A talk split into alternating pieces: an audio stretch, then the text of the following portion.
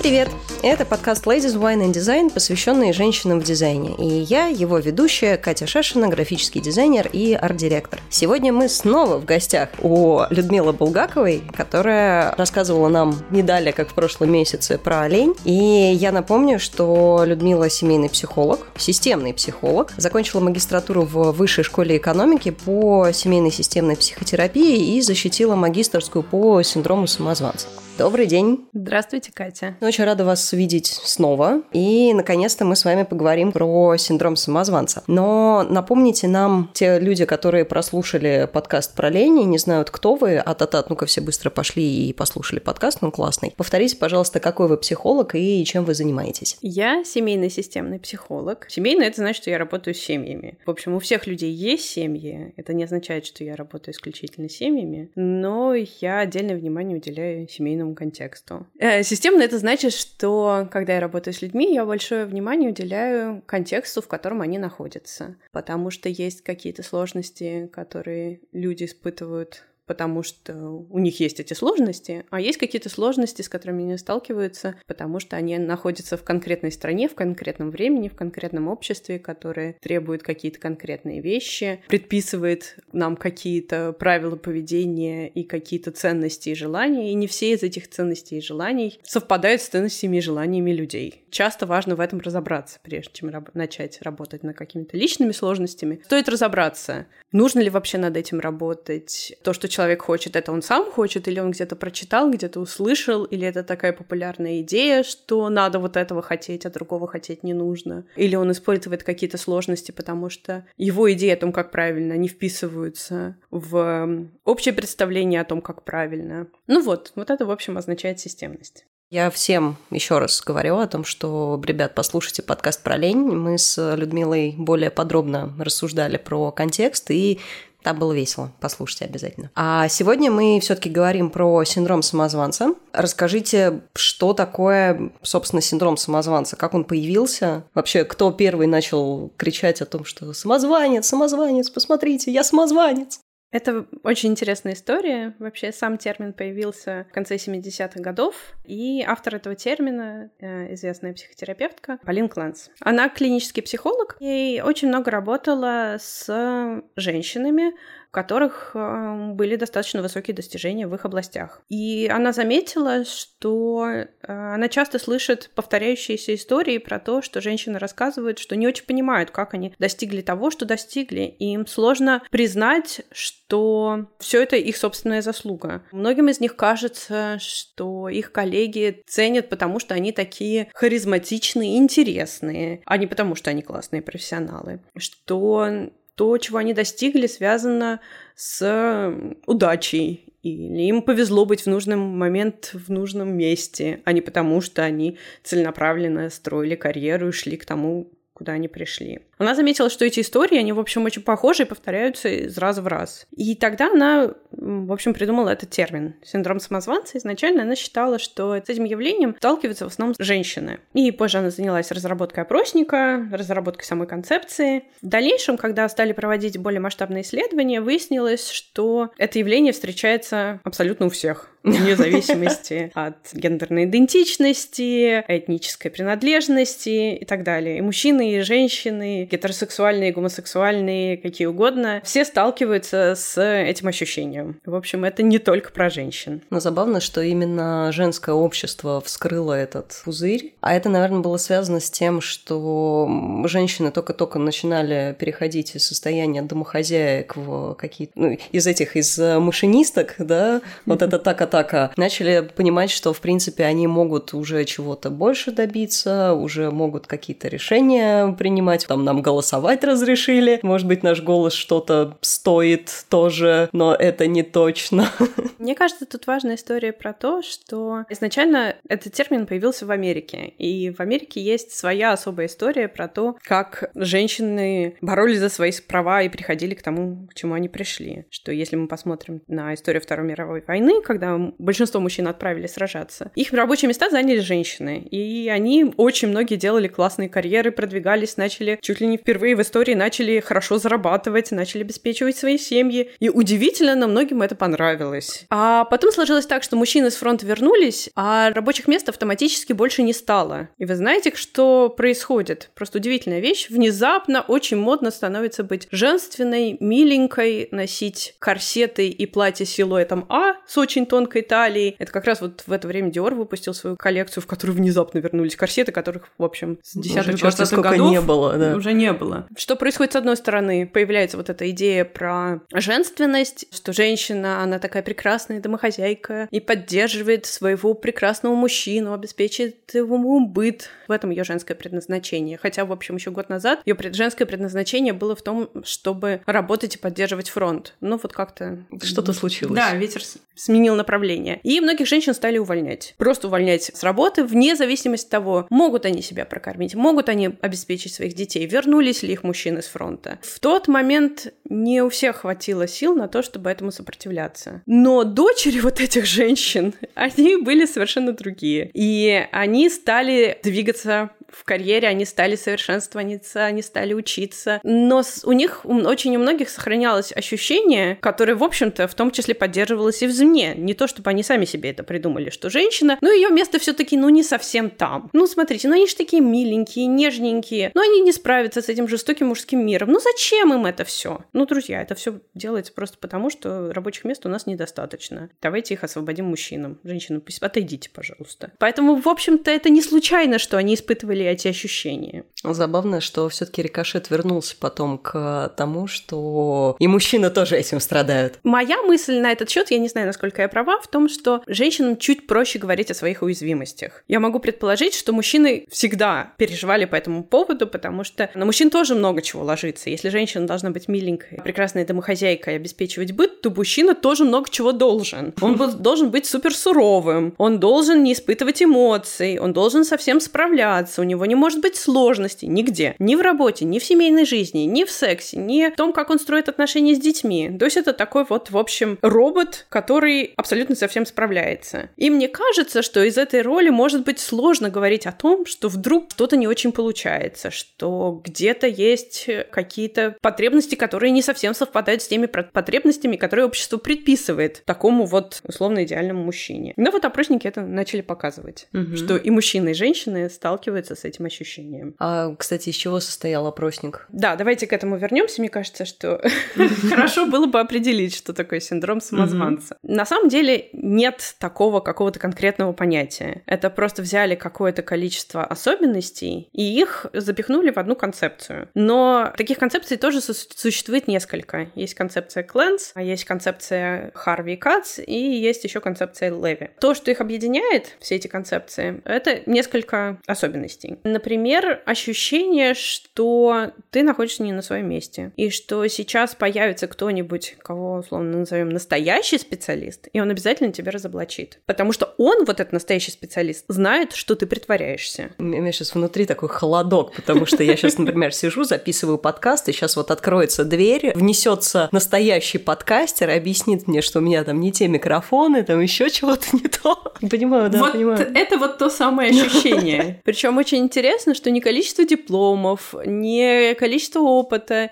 иногда не влияют на вот это вот ощущение. Все равно кажется, что дипломы недостаточно дипломистые, то можно же было получить какой-нибудь еще диплом, который как-нибудь по-другому выглядит. Вот тот будет на- настоящий. Но, правда, если вы его получите, вы тоже поймете, что это не настоящий диплом. Преподаватели были не те, да. а вот 10 э, лет назад преподаватели были еще те, а вот, ну, они, к сожалению, например, уже умерли или перешли, mm-hmm. там, переехали в другую страну, но вот теперь, наверное, в другой стране нужно это все получать. И это ну, конечно, замкнутый круг. конечно. Или, например, может быть, вы получили этот диплом, потому что вы просто очень симпатичный, харизматичный человек, а не потому, что вы хорошо работали и у вас хорошо все получается. Можно найти способ это обесценить. Вторая очень важная вещь, которую мне хочется упомянуть, это ощущение, то, что Клэнс назвала возможность супергероя. Это такое ощущение, что в принципе возможно абсолютно все. Просто стоит приложить чуть больше усилий. То есть, если вы до сих пор не стали, ну вот я, например, если я до сих пор не стала самым крутым психологом планеты,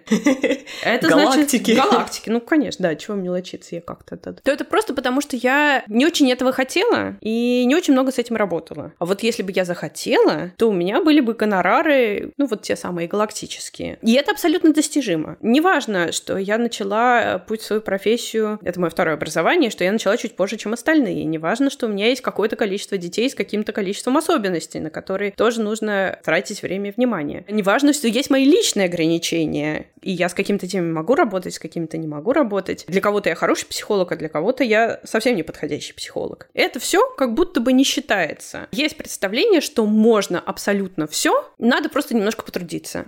И с одной стороны, это такая концепция может быть очень поддерживающей, потому что человек с таким количеством амбиций, он может продвинуться дальше, чем кто-то еще. С другой стороны, если постоянно себя сравнивать с условным Яломом или там Франклом, получится, что вы всегда будете в проигрыше. И это не самое приятное чувство. Не очень мотивирует. Сразу хочется собрать лапки и куда-нибудь тихонечко лечь в уголок и больше вообще никогда ничего не делать. Да, и еще будет казаться, что тем самым Яломом нужно стать через пару лет начала практики. Не через 20, не через 40, не через 50, а вот прямо сейчас. И тогда очень сложно обращать внимание на свои собственные недостатки и уязвимости, потому что кажется, что их не должно же быть. Ну, вот у же... Ялома их не было. Ну, конечно. Никогда. Никогда. У него все вот он родился Ну, потому что он гипотетический. Вот тот, про которого мы говорим, мы говорим про гипотетическую. У, них, у него, конечно, ничего нет. У него все сразу получилось. Я читала недавно воспоминания Ялома, и они меня в какой-то степени потрясли. У него был период жизни, когда он служил в армии, и в армии он служил на Гавайях два года. И у него там и у него там было не очень много работы, а обеспечением быта занималась его прекрасная поддерживающая супруга. И он говорит, что это очень удачно повлияло на его практику. Когда мы говорим о вот этом гипотетической фигуре, которая все смогла, то мы не знаем их контекста. Мы не знаем сложности, с которыми они сталкивались. Мы не знаем, какая у них была группа поддержки, в какой момент, где они оказались и почему так все сложилось. Мы не знаем про их поддерживающих партнеров. Мы не знаем про службу в армии на Гавайях. И тогда кажется, что мы бы тоже могли. Ну вот просто, просто, просто мы ленивые. И тут ссылка на, на, да. на предыдущий Еще подкаст. одна, третья за сегодня, ссылка на подкаст. Я не устану это повторять, потому что бросили все и пошли слушать. Потом дослушайте этот подкаст. Бегом, бегом, чоп-чоп. Еще одна важная вещь, про которую тоже я хотела сказать, с которой сталкиваются люди с синдромом самозванца, это очень большой страх ошибки. Кажется, что ошибка, которую они совершают, это не то, что они нащупывают какой-то новый путь к чему-то. Это не то, что они, положим, не все до конца поняли, и это показывает, что надо еще как-то поработать с этой темой. Это означает, что все, все плохо. Бросаем работу, пакуем чемоданы и переезжаем куда-нибудь. И там устраиваемся уже уборщиками, потому ну, что это все, на что хватает наших интеллектуальных способностей. Конечно то, что вы сейчас сказали, это тоже такая важная особенность про то, что у людей с синдромом самозванца часто бывает такая одновременно завышенная, заниженная самооценка. С одной стороны, хочется быть яломом, а в другой момент кажется, что максимум, на что ты можешь рассчитывать, это вот место уборщика. И с этим бывает сложно, потому что ни в той, ни в другой позиции невозможно реально оценить свои возможности, количество сил, вещи, над которыми надо работать, направление, в котором надо двигаться, потому что, в общем, и то, и то тупиковые ветки. И с этим может быть очень непросто. Кстати, а почему мы вот так вот боимся ошибаться? Современных детей, по крайней мере, сейчас учат, что ошибаться это нормально, и все сейчас коучи говорят о том, что ошибка – это путь к успеху, что для того, чтобы открыть пенициллин, по-моему, там нужно было сделать сначала 50 неудачных экспериментов, которые в итоге провели, и почему вы боитесь, и при этом боятся все. Вот сейчас я не тот шрифт выберу, и не стать мне следующим Стивом Джобсом. Вот сейчас я как-то не так так э, прострою сетки, и вот тоже меня сразу все покарают. Откуда ноги растут здесь? У разных людей это может быть по-разному, но у меня есть некоторые предположения на этот счет, и я во многом виню современную систему нашего образования. Мне кажется, что в течение многих лет жизни нас дрессируют на то, что что нас определяет количество ошибок, сделанных в задании, а не то, насколько классно мы сделали какие-то другие штуки. Потому что можно написать совершенно гениальное сочинение. В мое время, когда я поступала в институт, еще не было ЕГЭ, нужно было сдавать сочинение. Я помню, что вот на вступительных в МГУ одна запятая не в том месте, это означало тройку. Ну и, в общем, и неважно, насколько гениальные мысли там появлялись. Неважно, насколько проработанным и интересным было сочинение. Тебя определяет не те классные вещи, которые ты сделал, а твои ошибки. И за твои ошибки тебя наказывают каждый раз. Если вспомнить многих первоклассников, второклассников и третьеклассников, которые ужасно расстраиваются, когда им в больших каких-то работах, в которые они правда вложили много сил, они правда очень старались, им правда было важно это выполнить, и они там допускают какое-то количество ошибок, которое влияет на общую оценку. И вот общая оценка ставится исходя из того, сколько раз они ошиблись, а не исходя из того, как они старались, сдавались что им это стоило сделать это упражнение. Потому что для каждого конкретного ребенка это совершенно разные условия. Ребенок, у которого, предположим, родители в процессе развода и его сделанная работа, это одно. Ребенок, который очень хорошо соображает в этой области и сделал за 15 минут на коленке, это что-то еще. Ребенок, который полгода занимался с репетитором и вместо 20 ошибок стал 10 ошибок, это совершенно третья работа. И это все очень разные работы, и это все очень разные контексты. Но вот эти контексты совершенно не учитываются. Есть есть только итоговый результат, который будет определять человека. Я думаю, что многие сталкивались с тем, как мы говорим об этих оценках, что вот там вот этот человек, он двоечник, вот этот троечник, вот этот отличник. То есть получается, что вот эта оценка, она в какой-то степени определяет человека. Неважно, он там умный, талантливый, сообразительный,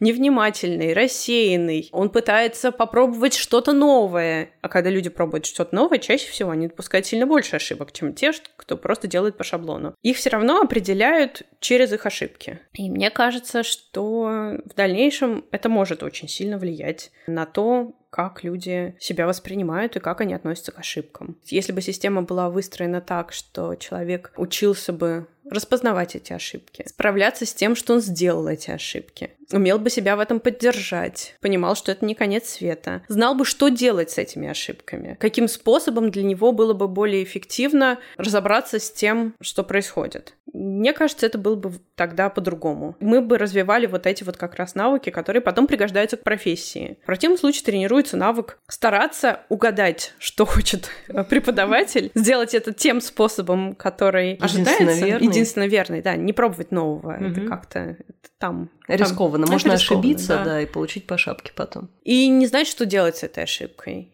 и ошибку переносить на личные качества, что если я здесь сделал не так, это значит, что я какой-то не такой человек. Ленивый, плохой, несобранный. И это как будто бы диагноз. И этому уже не научиться, не поправить. Это вот все на тебе да. крест. Если да. ты получил тройку по пению, значит не быть тебе математиком, потому что на тебе всегда будет Ну тройку клеймо. по пению, какой математик? Вы что?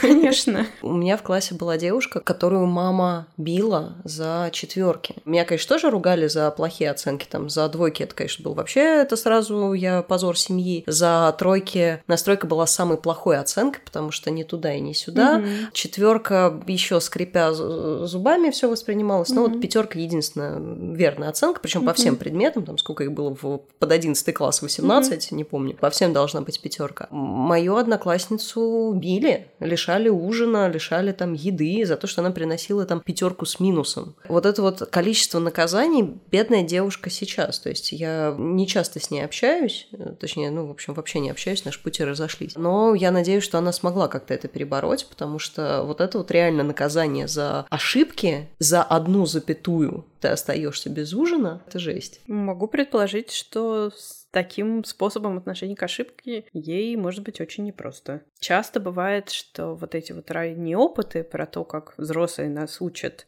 как относиться к тому, что мы совершаем ошибки, как относиться к тому, что мы несовершенны, как относиться к тому, что у нас есть разные состояния, то вот это учит нас каким-то образом относиться к самому себе. В работе я часто слышу истории про вот этот внутренний карающий голос, который при малейшей ошибке активизируется и начинает унижать, говорить гадости, когда человек попадает в это состояние, ему очень тяжело. Тогда он будет всеми силами стараться туда просто не попадать. Не делать ничего нового, выбирать такую работу, где ошибки не критичны, стараться не выступать публично, ну и так далее. Все, что ему будет помогать не попадать в это состояние, будет его стратегией. Но школа позади, мы начинаем погружаться в какие-то новые общества, у нас начинается институт, работа, где мы встречаем людей, которые не знают нас там шестилетнего возраста, и они могут более объективно посмотреть на нас, например, вне рамок э, лейблов, которые на нас навесили в школе, о том, что там троечник, хорошист, отличник и так далее. И тем не менее, если нам говорят, господи, да ладно, черт с ней с этой пунктуацией, ну сделал ты там 50 ошибок в своем эссе, ну и классно, зато мысли какие. А у нас все равно есть какое-то ощущение, что ну, он мне меня просто не знает. Он, он на самом деле не понимает, что там запятые это самое важное. Вот, вот это вот откуда берется обесценивание? Даже когда нам, может быть, даже люди, которые в этом разбираются, говорят о том, что, come on, ты сделал классно. Ну, черт с ним, с вот этими мелкими какими-то минусами. Но в общем и целом все здорово. Почему так происходит? Мне кажется, мы говорим о том, что есть привычный способ взаимодействия с собой. И привычный способ взаимодействия с собой — это найти ошибку и покарать себя как следует. И если мы себя как следует покараем, то как будто бы это искупает ошибку, и можно дальше двигаться. То есть не исследование самой проблемы, не попытки решить, а именно вот как следует себя покарать. И тогда у нас есть понятная картинка, кто мы такие в этом мире и как мы устроены. И когда какие-нибудь люди говорят нам о том, что вообще-то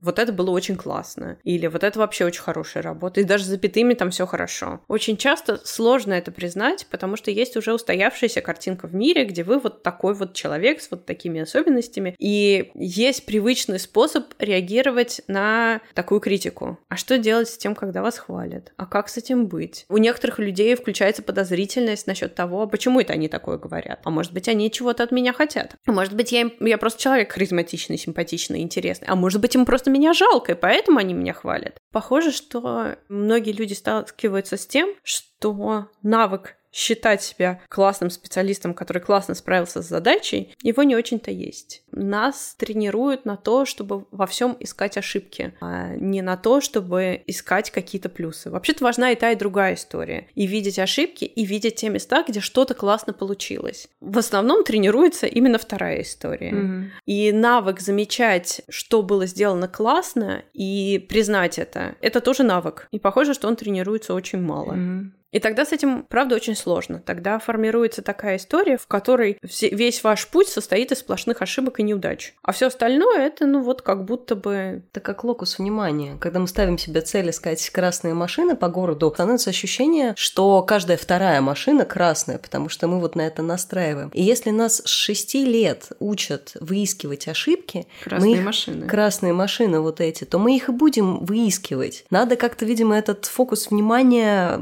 поменять менять на то, что стать более позитивным человеком, обращать внимание на позитивные вещи. Что есть и вторая история. Mm-hmm. Кроме красных машин, в городе есть еще белые, черные, серебряные, желтые и какие угодно. И это тоже часть города, и это тоже часть жизни. И только тогда можно увидеть какую-то более-менее объективную картину, когда вы видите и это, и другое. Но это тоже навык, и он тоже должен тренироваться. И если бы, предположим, в той же условной школе что-то мы там ошибки подчеркивали одним, а удачные места другим, то тренировалось бы два навыка. Этого очень не хватает. Даже критика, которую мы даем, почему все очень боятся критики. Я поняла по студентам, которых э, я вела, по своему студенческому опыту. Студенты начинают зашориваться на ошибках, они готовы к этому, они ждут, что их сейчас будут ругать, что они вот покажут свою работу и их наругают. Но при этом конструктивная критика – это когда ты говоришь, что вот здесь ты накосячил, вот здесь, здесь и здесь ты сделал плохо, а вот здесь, здесь и здесь ты сделал хорошо. Критика, когда показывается, где классно, где не классно, это та самая история, когда ты мотивируешься работать дальше и развиваться дальше, потому что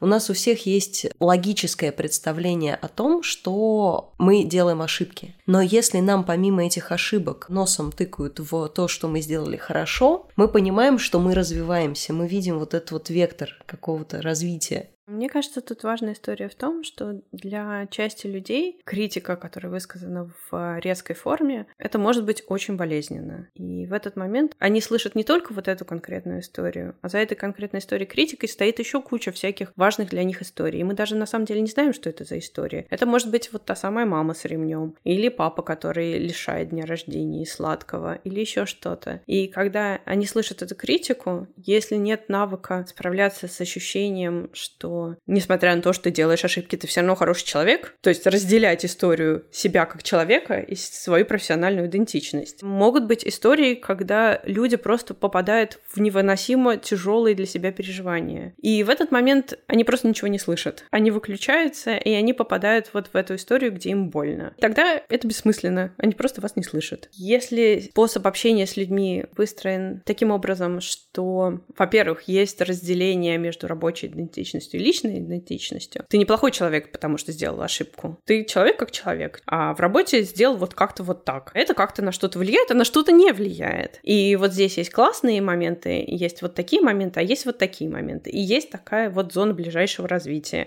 Это может быть вот такие моменты. Это может восприниматься совершенно по-другому. Остался еще один пункт, о котором мы не поговорили. Тот пункт, который тоже сходит в концепцию, что такое синдром самозванца, это что, с одной стороны, людям очень хочется добиться этого успеха, но с другой стороны, когда они приходят к моменту, к тому моменту, где этот успех может быть, или подходят близко к этому моменту, может становиться очень-очень страшно. Или люди могут испытывать чувство вины, связанное с тем, что они все-таки там оказались. И это тоже может быть связано со всякими разными внутренними внутренними переживаниями. Страшно может быть, во-первых, про то, что если они чего-то достигли, а вся жизнь выстроена вокруг того, чтобы добежать до ближайшей горки и взобраться на нее и покорить ее. Каждая следующая горка должна быть все выше и выше и выше, иначе это как-то не очень засчитывается. То в тот момент, когда вы получаете очередной диплом, очередное повышение по работе, оказывается, что этого недостаточно, и что вот это вот все уже не очень имеет значения. Теперь надо получать следующий диплом. Был оранжевенький, а теперь надо фиолетовенький. Был на японском языке, а теперь надо получить на хинди. Был в такой-то стране, а теперь надо получить в следующей стране. Это означает, что гонка не закончена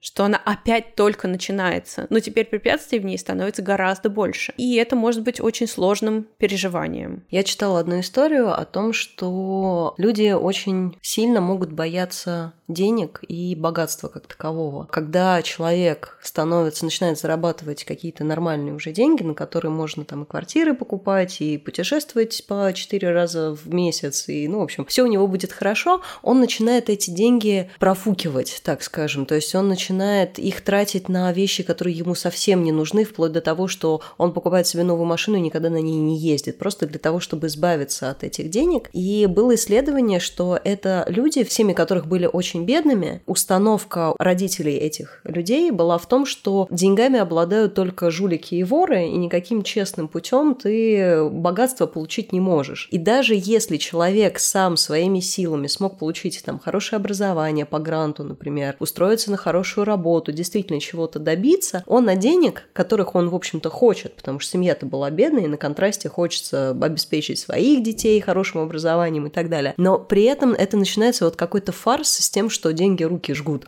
большим количеством денег, с изменением материального статуса, связано очень много изменений в жизни человека. Это могут быть какие-то другие знакомые, это может быть какой-то другой способ выстраивать отношения, это может быть другой уровень ответственности. Тогда, если человек избавляется от денег таким образом, он сохраняет неизменность своей позиции и как бы поддерживает семейную историю о том, что мы не очень богатые люди, mm-hmm. и вот деньги вот устроены таким образом. Мне кажется, да, это очень похоже на историю про успех. С одной стороны, хочется сделать не так, как э, было у родителей предыдущих поколений, но с другой стороны, то, как было у родителей предыдущих поколений, очень сильно влияет на то, как человек осмысляет себя сейчас и на то, что он делает. И у него может быть много идей, которые не осмысляются как идеи, которые достались по наследству, про то, что это не его собственные идеи, и это не универсальные идеи, и не весь мир так живет. Это просто идея, которая в какой-то момент для его родителей была супер важной, и в какой какой-то момент помогла его родителям с чем-то справиться, потому что, например, быть слишком богатым человеком в 90-е, наверное, это правда было очень опасно. Но 90-е закончились,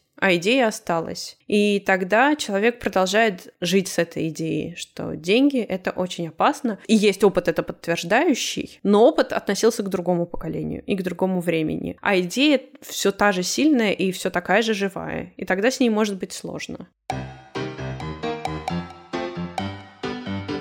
Мы с вами уже поговорили про войну, про 90-е, про Ирвина Ялома. И я так это тихонечко возвращаю нас к дизайну. Очень большое количество именно дизайнеров, причем неважно, это свежевыпущенный э, студент, это человек со своей студией и влиянием, и человек, который задает тренды в дизайне. Очень много дизайнеров с синдромом самозванца. Для меня большим шоком стало то, что один из крупных арт-директоров студии Артемия Андреевича, Людвиг Быстрановский, он заморачивается теми же самыми вещами. Это человек, который помогал поднимать дизайн в Москве и в России, так скажем, и при этом он задает себе вопрос, а достаточно ли я хорош. И на самом деле он даже завел потрясающий совершенно проект, который называется «Не диван», где он делится вот этими мыслями, рассказывает, как он ходит по психологам, какие книжки ему в этом помогают, какие инсайты у него появлялись в жизни. И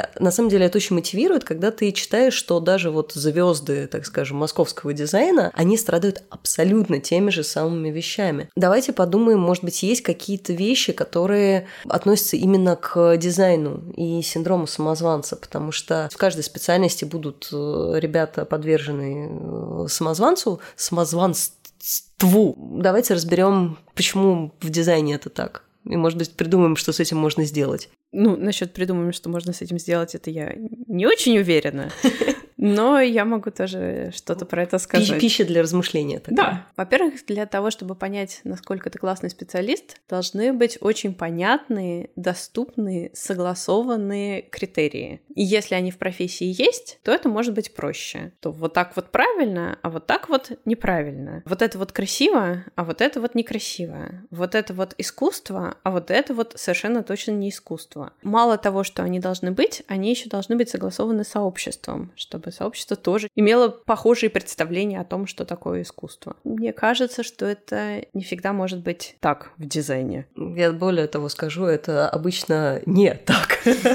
Потому что каждый человек с каким-то со своим вкусом, со своим видением. И как бы мы ни пытались запихнуть дизайн в какие-то ремесленные условно рамки про то, что типа важен KPI, количество прибыли и так далее, это все равно настолько субъективная история. Моя любимая тема про то, что красный цвет цвет. В учебниках по цветовой психологии могут писать о том, что красный это цвет опасности, потому что вот светофор это стоп, это сразу. А где-то красный это цвет любви, а где-то это цвет скорби, а где-то сны, дочка, это просто сны. Иногда красный это просто красный. Нету какого-то такого гайда, где будет написано, ребят, если вы делаете digital проект, вам нужно использовать вот такие шрифты, вот такие сетки, вот такие цвета, и тогда будет все ок. Ну и тогда, правда, очень сложно понять, насколько ты классный дизайнер, если ты не знаешь, что такое классный дизайнер. Очень сложно достигнуть какой-то цели, если цель звучит так, пойди туда, не знаю куда, принеси то, неведомо что. И чтобы это было быстро, классно и интересно, и всем понравилось. И дешево. Ну и дешево дешево, конечно. И тогда эта цель недостижима. И тогда вы не поймете, что вы достигли этой цели. И непонятно, на что опираться. Чтобы как-то с этим разобраться, я бы думала в сторону того, чтобы выделить свои собственные критерии о том, что для вас в вашем контексте, с учетом ваших особенностей, с учетом вашего положения, ваших возможностей, что для вас значит быть хорошим специалистом. Потому что есть специалисты с 10 детьми, есть специалисты с какими-нибудь особенностями, для которых которых сделать проект значит совершенно не то, что для других людей. Есть специалисты, которые первые 10 лет учились где-нибудь, где преподаватели учились еще в 70-х, что-нибудь такое им рассказывали, и учились самостоятельно. Есть какие-нибудь специалисты, у которых была возможность попасть сразу в какие-то очень клевые учебные заведения и там общаться совершенно в другой среде. И это все разные исходные данные. Мне кажется, важно было бы ориентироваться на свои личные критерии и на то, чего вам стоит, конкретно каждому человеку стоит оказаться в той точке, в которой он оказался. Как это для него именно устроено. И если вы для себя это понимаете, тогда ваша цель становится более достижимой. Потому что пока она никак не определена и не задана, ее достичь невозможно. И вот это вот чувство, оно будет всегда, что вы недостаточно хороши, недостаточно интересны, недостаточно прекрасны.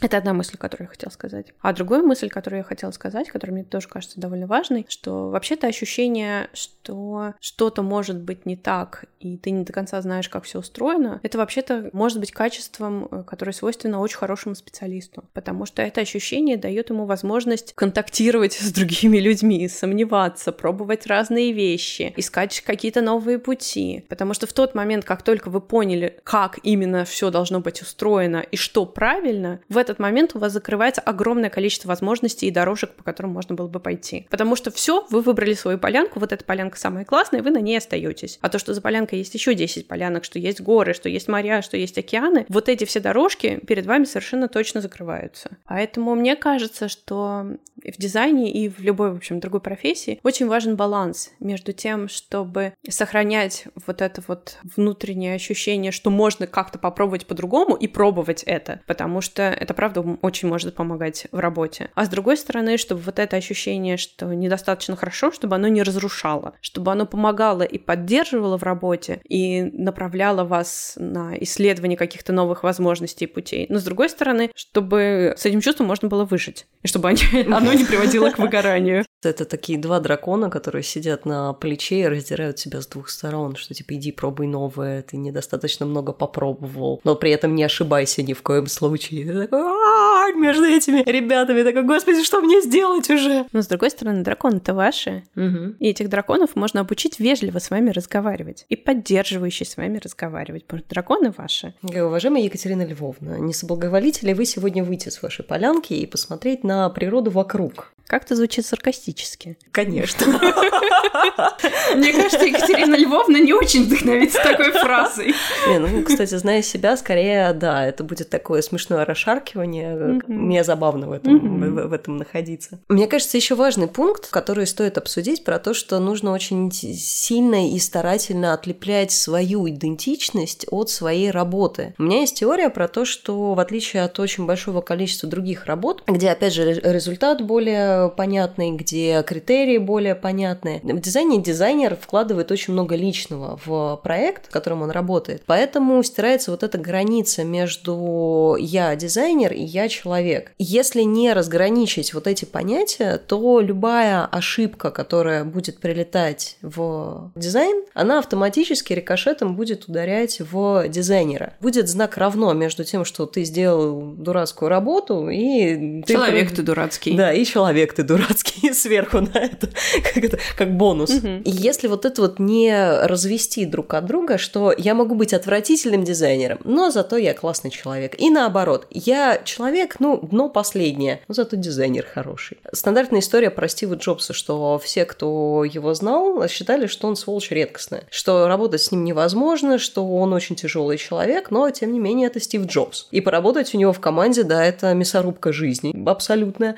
но при этом ты вот можешь таким образом подняться. Да, мне кажется, это, конечно, очень важная история, потому что вот мы с вами говорили тогда, что есть люди, для которых критика воспринимается очень болезненно, потому что у них есть какой-то опыт, в котором, когда они слышали вот эту критику, им было очень больно. И каждый такой момент, когда они встречаются с этой критикой, может их переносить вот в тот самый момент. Если они, предположим, что мы не попадают эмоционально в тот момент, где это маленький ребенок, который не может себя защитить, и взрослый, на которого они могли рассчитывать, который должен быть поддержкой и опорой, стоит рядом с ремнем. То есть они понимают, что возможности защитить себя нет. Это безвыходная ситуация. А опираться не на кого. Они себе не могут помочь. Для них это может быть, правда, очень болезненно. Если это другая ситуация, и людям проще справляться с критикой, они понимают, что... Ну, критика — это критика. Во-первых, у критика есть свое мнение. Во-вторых, у него есть свое настроение. И в разные моменты это может звучать по-разному. У него, кстати, может быть свой контекст еще тоже тоже. Конечно. Потому что если человек единственное, как он может оправдать свое существование, это критика и других людей, то он будет цепляться за эту критику всеми руками. Еще у него может болеть живот в конкретный момент. Ему может не нравиться конкретный человек, и это может влиять на то, как он воспринимает работу. Много может быть историй. А может быть, правда, работа сделана очень фигово по разным причинам. Если есть навык выдерживать эти неприятные ощущения, понимать, что это не конец света, это просто работа, на которую кто-то вот так среагировал, большое количество людей так среагировало, то можно двигаться дальше. То это не становится такой поворотной точкой, то это не становится препятствием на пути, на каком-то там профессиональном пути, потому что это можно вынести. Дизайнерское сообщество еще забавно тем, что 90% дизайнеров начинают свой день с того, что мы залезаем на Behance и начинаем смотреть на чужие работы. Плюс еще каждый назовет э, пяток дизайнеров, которыми мы восхищаемся и за чьими работами следим, или это работы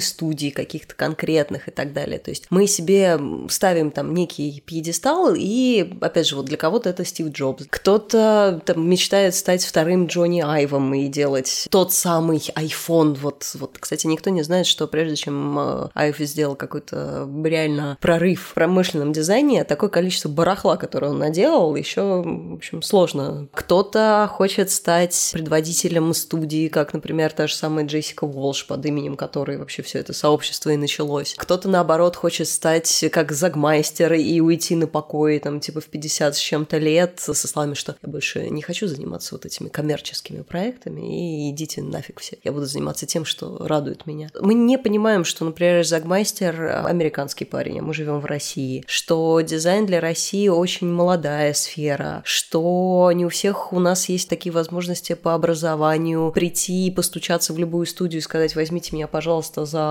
хлеб и воду, я буду работать за еду, только научите меня. Да, для этого нужно, чтобы кто-то содержал, платил ренту и кормил. И получается, что для этой истории это не может быть женатый мужчина, который содержит семью, не дай бог, с детьми. И это не может быть женщина, у которой есть дети. Это может быть какой-то человек, которого кто-нибудь содержит. Я когда получала свое последнее образование, я единственное законченное, так скажем, я поставила жесткую черту, что, ребят, я не беру фриланс, по, ну, точнее, я его беру, но по минимуму, потому что у меня есть задача доучиться. Меня содержало тогда три человека, чтобы у меня была вот эта вот возможность все-таки доучиться без нервных срывов, без поездки на скорых и так далее. И вот мы с Катей с вами говорим про контекст, которого может быть не видно. Да, которого не видно и который никто не знает, потому что я, кстати, знаю про то, что британковцев очень часто считают пафосными, очень богатыми ребятами, которые приходят и все там сидят с макбуками и так далее. То, что макбуку 15 лет уже, и то, что вот, как в моем случае, там за меня три человека платили за это образование, кому-то там наследство упало, поэтому появилась возможность. Ну, в общем, ситуации разные были. Мы не знаем контекста. Но у меня вот такой вопрос. Имеет ли смысл все-таки ставить себе какие-то ориентиры и идти к этому? Или, наоборот, это крайне деструктивная история, и лучше туда даже не лезть? Это классный вопрос. Мне кажется, что ответы могут быть очень разные в зависимости от человека. Моя мысль такая, что то, что вас поддерживает, и то, что вам помогает, и то, что вас стимулирует, это для вас хорошо. То, что вас разрушает, то, что вас делает очень уязвимым, и вы не можете с этим справиться, это для вас плохо. Если, когда вы смотрите с утра все эти работы, вы сначала очень сильно расстраиваетесь, но потом думаете, что, ну блин, это было классно, это было интересно, и, наверное, я попробую вот так, это хороший вариант. Если вы посмотрели все эти работы, пришли в восторг и решили, что это очень поддерживающе, это тоже классный вариант. Если вы посмотрели эти работы и потом э, неделю рыдаете под подушкой, то это не очень хороший вариант. Подумайте о каких-то других способах. Лучше не стоит, да? Тогда лучше не стоит. А как же вот эти вот истории, что нужно дотолкнуть до дна, чтобы у тебя появились силы для того, чтобы перевернуть мир? Это такая довольно популярная, кстати, идея травматического развития. Человеку, у которого не осталось ничего, кроме развития, он может рвануть и что-то сделать. Но за этот рывок он тоже чем-то заплатит. Здоровьем, друзьями, связями с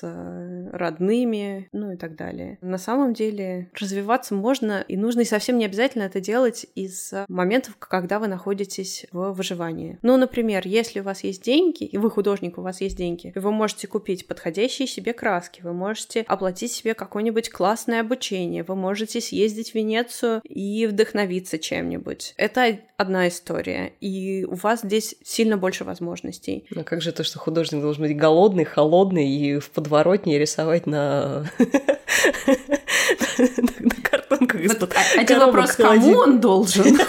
Он, конечно, может, но чтобы что? Ну, чтобы лучше творить, чтобы вот душевная боль выражалась в его картинах. Была же эта установка про то, что действительно художник должен быть холодным, голодным и несчастным. И тогда мы с вами переходим к идее о том, что искусство, оно исключительно про душевную боль. Во-первых, надо быть только сильно голодным и уставшим и каким угодно, и только тогда будет душевная боль. В другие моменты ее нет. А во-вторых, что мы приходим к идее сверхценности вот этой душевной боли, что только она может быть главной двигающей силой творчества. Но мне кажется, могут быть еще и какие-то совершенно другие вещи, и их можно выбирать. Может быть, потребность сделать мир лучше, может быть, потребность помогать людям, может быть, потребность выразить себя каким-то образом. И это не обязательно должна быть именно душевная боль, то, что вы будете выражать. Может быть, потребность попробовать что-то новое, поэкспериментировать. Это все может использоваться как движущая сила для вашего творчества. Не обязательно использовать именно вот эту концепцию про преодолевание преодолевание. Про такое. преодолевание, голод и холод. Опять же, если подумать про кому может быть выгодная история про то, что художник, дизайнер, любой творческий человек должен быть холодный, голодный, не накормленный, что ему можно поменьше платить, чтобы он хорошо зарабатывал.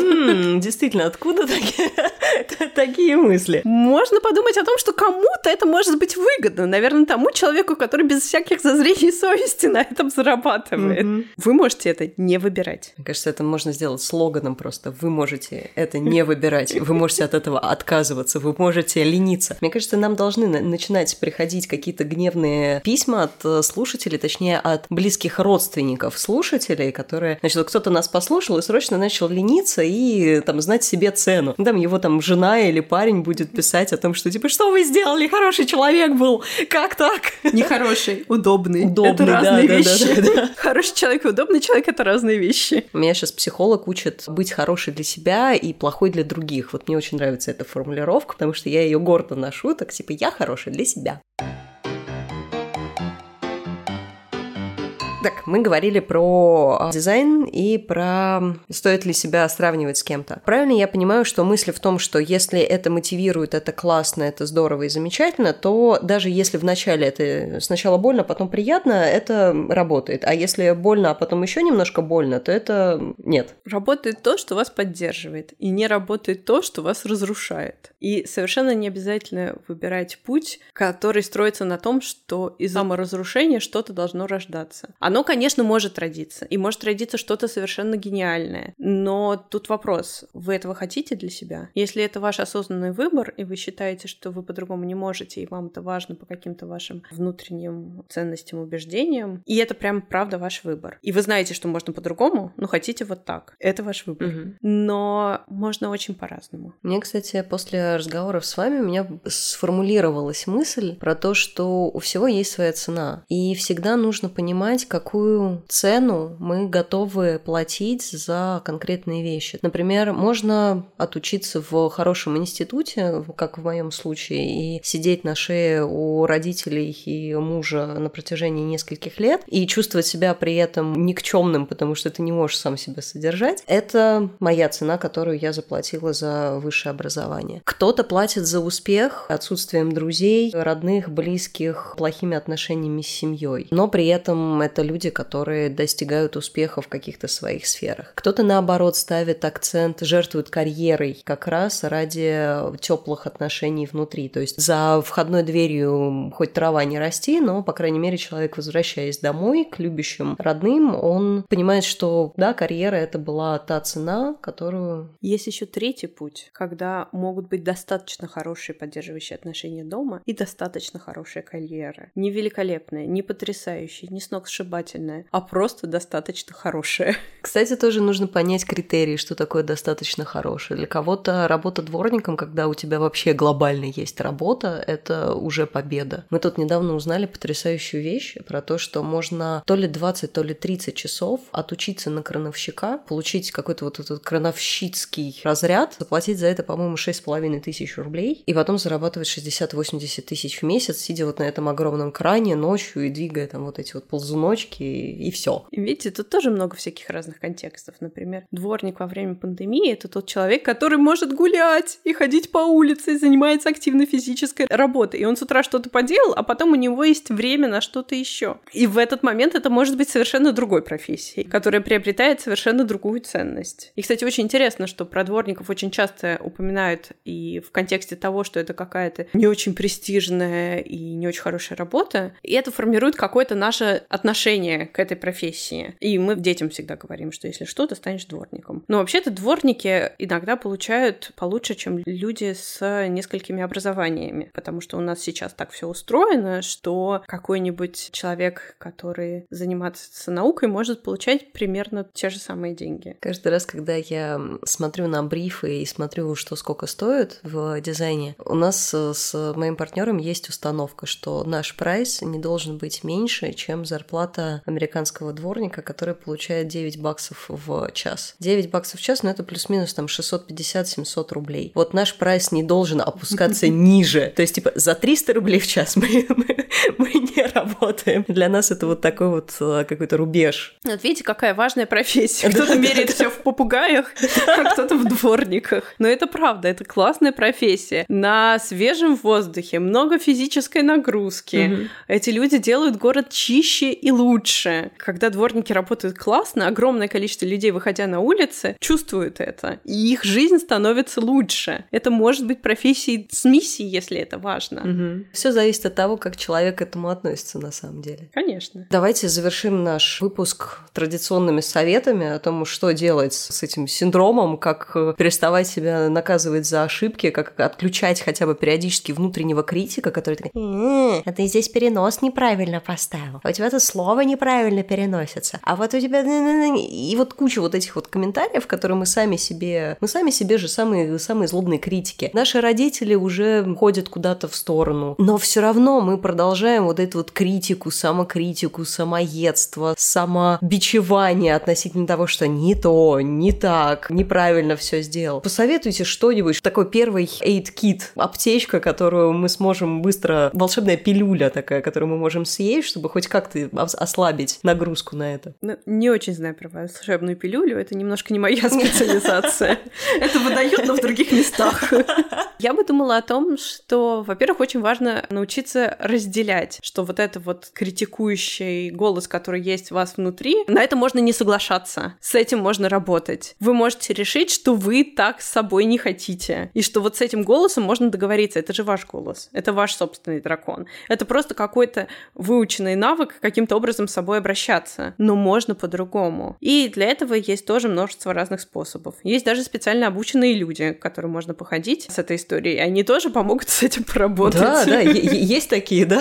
Вы знаете, да, они иногда пользуются популярностью. Еще, мне кажется, очень важная история про то, чтобы отслеживать уровень стресса, потому что часто бывает так, что когда общий уровень стресса очень высок, вокруг пандемия, нашествия инопланетян и на нас летит астероид, то обычно все вот эти вещи очень сильно обостряются, и с ними сложнее справляться. И если, в принципе, есть навык справляться со всякими стрессовыми ситуациями, то и с ощущением собственной некомпетентности тоже справиться может быть сильно проще. Третья вещь, которую я хотела бы сказать, что вам нужны опоры и какие-то конкретные вещи, на которые вы можете опираться. Хороший специалист — это как? Хороший специалист для вас — это как? Хороший специалист в вашей ситуации — это как? Достаточно хороший профессионал — это как? Достижимая цель на ближайшее время для вас — это как? И если вы знаете, как это у вас устроено и что для вас хорошо, а что такое плохо именно для вас, то тогда эта цель становится достижимой. Еще одна очень важная вещь — это научиться замечать не только красные машины. Угу. И это прям тренируемый навык. Можно в конце дня садиться и на листочке себе выписывать те штуки, которые вы сегодня сделали хорошо. И чем можно гордиться. И начинать прям с самых маленьких вещей, учить себя их замещать. Например, я сегодня классно оделась. Я сегодня почистил зубы, я молодец. Я сегодня отправил заказ, и его приняли и оплатили. Это достаточно хорошо. И когда будет формироваться навык замечать те вещи, которые вы сделали классно, помимо вот этой истории, в которой у вас ничего не получается, одни сплошные ошибки, будет формироваться вторая история, на которую можно будет опираться. Что вы много чего могли и много чего еще сможете. Зная, что вы уже много чего смогли, может появляться постепенно ощущение, что и сможете вы тоже много чего. И еще одна важная вещь, которую мне хочется сказать, что не обязательно видеть в синдроме самозванца врага. Это же тоже какая-то часть вас, часть вашей психики. И с этой частью можно по-разному договариваться. И можно посмотреть, чего эта часть для вас хочет, потому что какие-то моменты эта часть может хотеть, чтобы вы были более профессиональным специалистом, чтобы вы обращали внимание на то, что происходит вокруг, чтобы вы были в контакте с окружающей действительностью, потому что когда профессионал решает, что он супер крутой профессионал и не обращает внимания ни на клиентов, ни на мир вокруг, это может быть довольно опасно. И супер хорошим профессионалом он будет очень недолго. То есть это такая ваша связь с реальностью. И если она вас не разрушает, если вы научитесь с ним договариваться, то это может быть очень полезной и поддерживающей для вас историей. Будем пытаться усмирить наших самозванцев. Кстати, пока не забыла, хочу сказать, что 29 числа Людмила проведет для нас тренинг, посвященный как раз работе со своим синдромом самозванца. Мы скоро сделаем анонс. У нас всего 8 мест. Если вдруг вы хотите познакомиться, пообщаться и проработать отношения со своим синдромом самозванца, то следите за обновлениями и записывайтесь к нам. Я хочу сказать снова еще одно огромное спасибо за нашу беседу. Каждый раз мы даем много пищи для размышлений. Слушатели с удовольствием послушают выпуск, и я думаю, какие-то новые мысли... Почитатели. Да, послушатели и почитатели, да у них появятся какие-то новые мысли на этот счет, и я надеюсь, что этим выпуском мы сделаем жизнь людей чуть проще, легче и счастливее. Спасибо. Вам тоже большое спасибо. Для меня было бы очень важно услышать, что кто-то послушал этот подкаст, что-то для себя такое понял, и его жизнь стала чуточку лучше. Для меня бы это тоже очень много значило. Это моя такая амбициозная цель.